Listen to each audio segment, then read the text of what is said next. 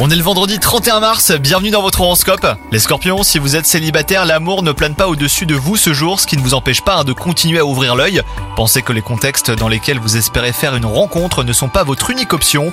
Élargissez vos horizons, à pensez-y les scorpions. Quant à vous, si vous êtes en couple, eh ben quelque chose vous rappelle la chance que vous avez eue de rencontrer cette personne. Aujourd'hui, de bons souvenirs vous donnent le sourire. Au travail, un cap important pourrait être enfin franchi. Tous les indicateurs sont au vert pour vous.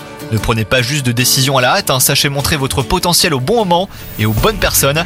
Et enfin, côté santé, si vous n'aviez pas trop la forme, eh ben vous devriez la retrouver aujourd'hui les scorpions. Si vous étiez déjà plein d'énergie, ça sera sans doute un de ces jours agréables où vous vous sentez bien jusqu'au soir.